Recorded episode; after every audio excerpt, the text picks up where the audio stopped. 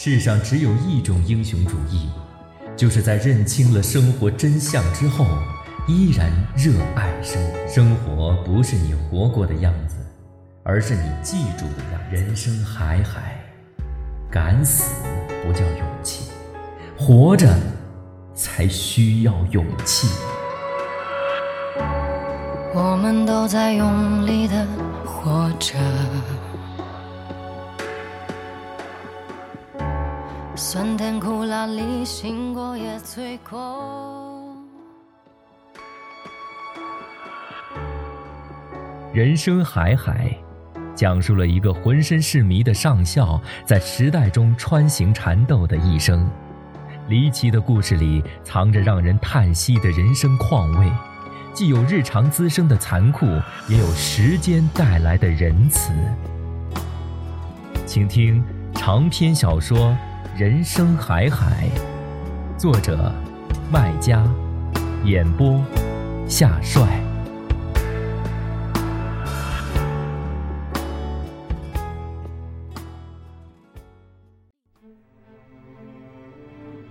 亲眼目睹上校把喝了农药的小爷爷救活，我改变了对上校的看法和态度。第四集，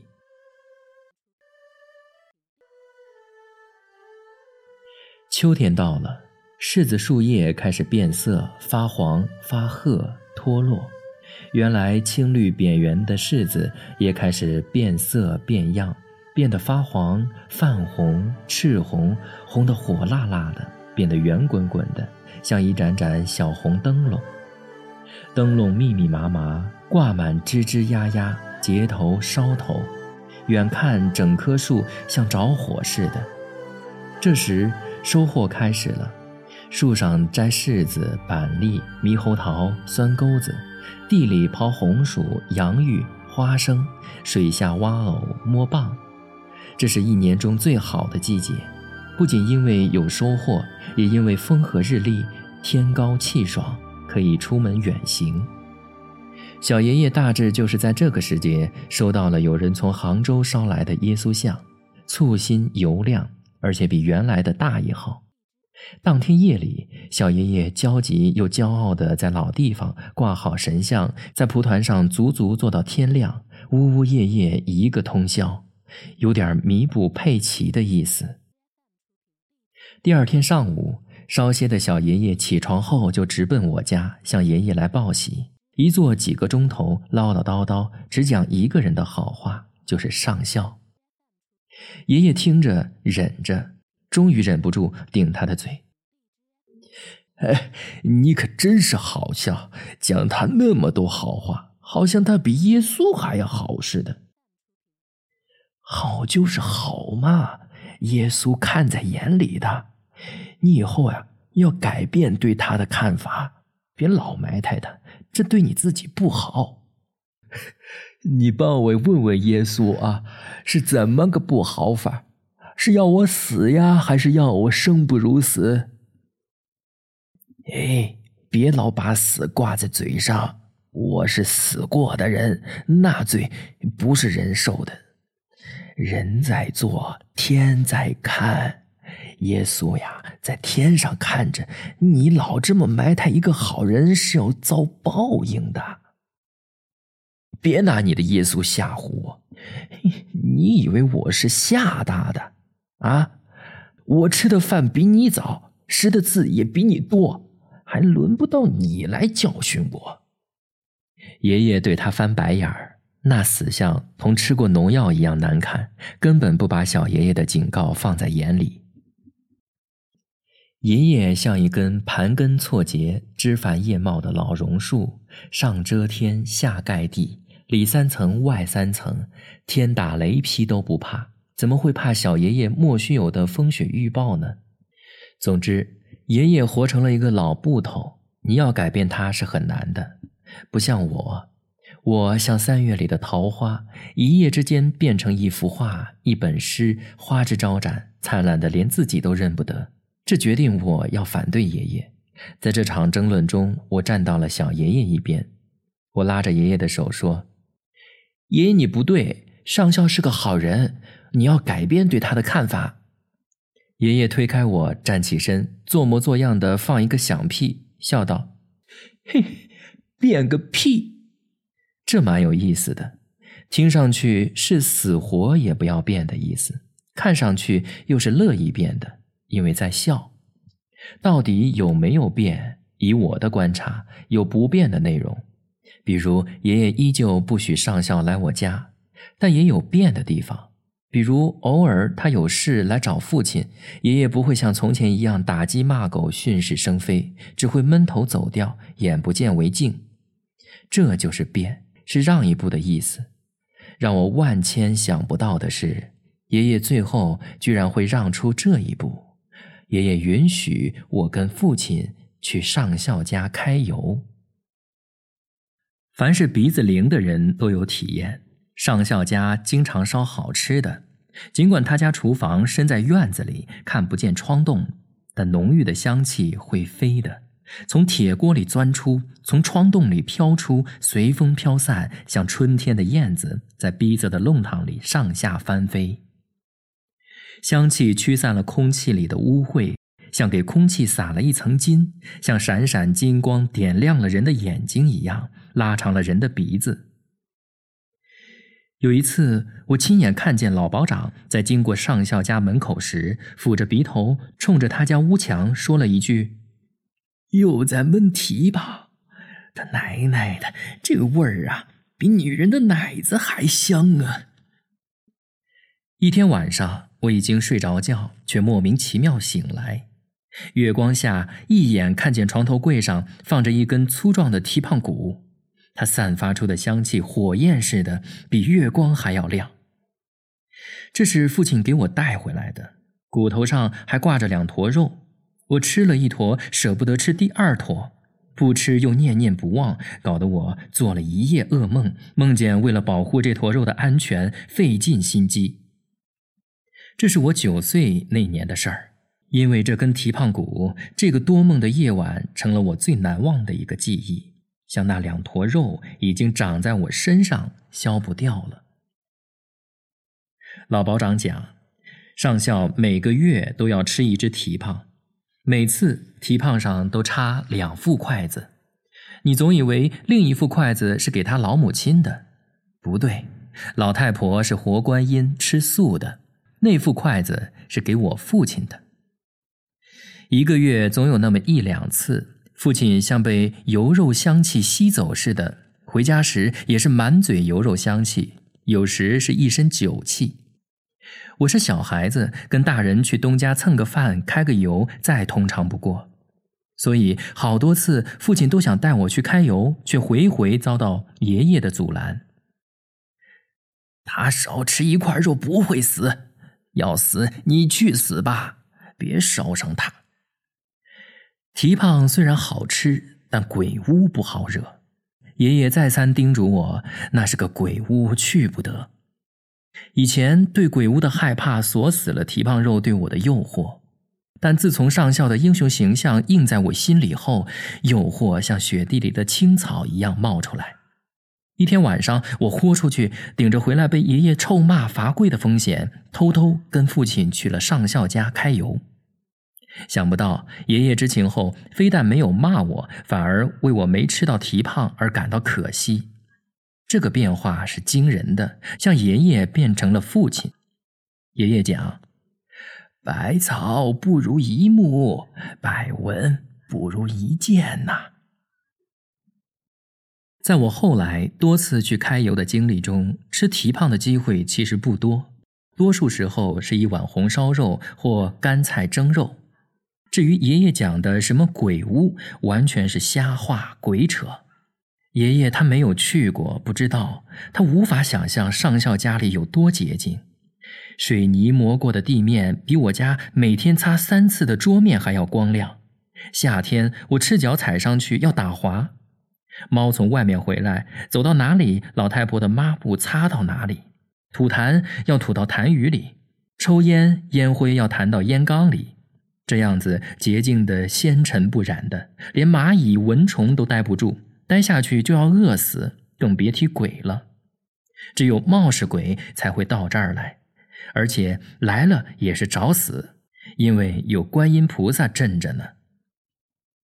爷爷告诉过我，上校生来就是个怪胎，胎位不正，又是头胎，他妈鬼哭狼嚎了两天，血流了一脚桶，都没有把他生下来。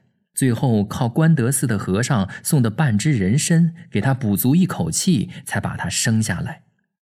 事后他去庙里谢和尚，和尚讲是观世音显灵救了他们母子，一句话叫他一辈子迷信观音菩萨。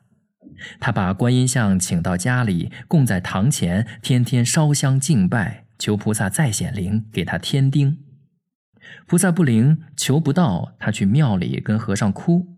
和尚对他讲：“人要知足，不要占了前山还要后山。”他是信的。后来丈夫死于非命，他又去寺里找和尚哭。和尚告诉他：“要没有菩萨保佑，死的是他儿子，老子是替儿子死的。不幸中有大幸。”他也是信的。再后来。听说儿子丢了宝贝疙瘩，那时老保长恨死他儿子，大肆散布谣言，村里连只狗都刮到了风声。他呢，又去和尚那儿哭，和尚劝他，这叫大难不死，必有后福。他又是信的。总之，和尚讲什么他都信，从头信到脚，信到死。爷爷讲。这老娘们儿，和尚送给他一口气呀，他还给菩萨一辈子，实诚的不像人，倒像是菩萨下凡，所以啊，叫活观音。活观音天天诚诚实实的给观音菩萨烧香，从家里堂前烧到后山关德寺，后来又路远迢迢烧到普陀山的寺庙。远方菩萨会念经，他求远方的菩萨把他儿子也收去，让母子同心同德，有福同享。爷爷讲，照理呀，他断了根子，肉身清净，是最合适当菩萨信徒的。但上校戒不了烟酒肉和手术刀，菩萨一直就不收他，不要他，害得老太婆天天在菩萨面前苦苦讨饶。这个我有体会。每次我跟父亲去开油，老太婆总是不停地往我碗里加肉，目的大概是要上校尽量少吃吧。上校少吃一块肉，老太婆就少受一份罪。为了让老太婆少受罪，只要他在家里，上校一律不吃酒，烟也是尽量少吃的。我倒是期盼上校吃酒，因为吃了酒他会讲故事。我后来觉得他讲的故事才是真正的开油，比吃肉还过瘾。只是这样的时节像提胖一样，并不多见。必须是老太婆去普陀山的时候，也必须是上校吃足了酒，人高兴的时候，他的故事才会一个劲儿的从嘴里噼里啪啦的出来，像酒气一样关不住。那时候他必是满脸通红，两只眼珠子像电珠一样亮。手里夹着香烟，脚下盘着两只猫，空气里弥漫着烟雾和酒气。猫被呛得喵喵叫，他也不管。那时候他什么都不管，只管抽烟、喝茶、打饱嗝、讲故事。我最喜欢听他讲故事。他闯过世界，跑过码头，谈起天来，天很大；谈起地来，地很广。北京、上海，天南海北，火车、坦克、飞机、大炮，有的是稀奇古怪、奇花异草。民国有一年，我在哪儿做什么？有一天发生了一件什么事儿？他总是这样讲故事，有时间，有地点，有人物，有事情，情节起伏，波波折折，听起来津津有味儿。有的蟋蟀都闭拢嘴不叫，默默流口水。我给他和父亲轮流倒茶，有时候也点烟，像他们的勤务兵。我听上校讲的第一个故事发生在苏北皖南一带，时间是民国二十九年。当时他刚当军医不久，部队驻扎在安徽马鞍山西北向的大山深屋里。一天夜里，他被紧急拉上一辆吉普车，车子开几个小时，不知到哪里，在一个破庙里抢救一个从南京运来的女伤员。伤员是戴笠手下军统干将，貌美如花，却是冷面杀手，潜伏在南京城里，专干肃杀汉奸的特务工作，常在河边走，哪有不湿鞋？这不受了伤，大腿、肩膀、小腹三处中弹，算他命大，都不是致命伤，只是腹部子弹钻得很深，必须破肚开肠。结果谁也想不到，取子弹的时候，同时顺带取出了一个七个月大的男婴，因为营养不良，只有一个拳头大，像只小猫。人小命大，这小男孩活了。一年多后，上校在上海又见到了他，已经会满地跑。上校说。嘿，这女人呢，自己都不知道，她竟然怀有身孕。我搂草打到兔子，当了一回接生婆，你们说稀罕不稀罕？这是我当军医后啊遇到的第一件稀奇事儿，以后啊就多了，但是再多呢，也没有在前线战场上多。当军医前，上校都在前线打仗，开始打红军，后来打鬼子。有一个故事讲，日本鬼子攻打武汉时，他是连长，负责师部转移撤退，死守一条盘山公路。前来攻打的鬼子有两辆坦克，七八十人，十几门迫击炮，攻势凌厉。头一仗下来，全连一百八十多人死掉一半又一仗又死一半再一仗又死一半人像稻子一样被一片片割倒。最后一仗，鬼子从阵地侧面破开一条新路往上攻。此时，鬼子尚有一辆坦克，坦克后面人头乌压压一片，而他只剩下十九个伤兵哀兵，且弹尽粮绝，摆明只有死路一条。眼看鬼子冲到阵地前沿，他们准备跟鬼子肉搏一场，死个光荣。想不到，突然间，鬼子抱头鼠窜，乱作一片，哇哇叫，乱放枪，撒腿就跑，做鸟兽散，像中了邪一样。原来鬼子的坦克开进了一片原始荆棘林，毁了几十万只马蜂的老巢。那些马蜂都成了精，个头有蝗虫那么大，数量也有蝗虫的多，散在空中遮天蔽日，嗡嗡声连成一片，像沉闷的雷声在山坡上翻滚，卷起一阵风，吹得尘土飞扬。那些马蜂如有灵性，知道鬼子做了恶要报仇，纷纷朝他们身上扑，肉里蛰。前仆后继，奋不顾身。鬼子虽然有钢炮、坦克，但在无数不要命的马蜂的疯狂围攻追击下，逃无可逃之路，躲无可躲之处，一个个在地上翻转打滚，痛哭哀嚎，最后无一幸存，尸沉遍野，尸体一个个又红又肿，像褪了毛、吹了气儿的死猪。这一仗下来，他直提营长配了手枪、手表。同时，他父亲离死期也不远了。我知道那些鬼子都是被马蜂毒死的，而他父亲则是被鬼子的毒气弹毒死的。冥冥中好像是配好的，一牙还一牙的意思。爷爷讲：“这就是命，事先讲不清，事后啊都讲得清。”这故事给我印象很深。以致后来我上山看见马蜂就逃跑。另一则故事则让我暗暗发誓，长大了一定要去上海看看，看看那个高楼啊，那个电车呀，那个轮船呐，那个霓虹灯啊，那个花园公园呐，十里洋场啊，那个花花世界呀，像在天上，像从头到脚都镀了金，连脚趾头也不省略。在这个故事里，上校到了上海，做了那个女特务的部下，过上了一种恐怖又滑稽的生活，一边纸醉金迷，一边随时丢命。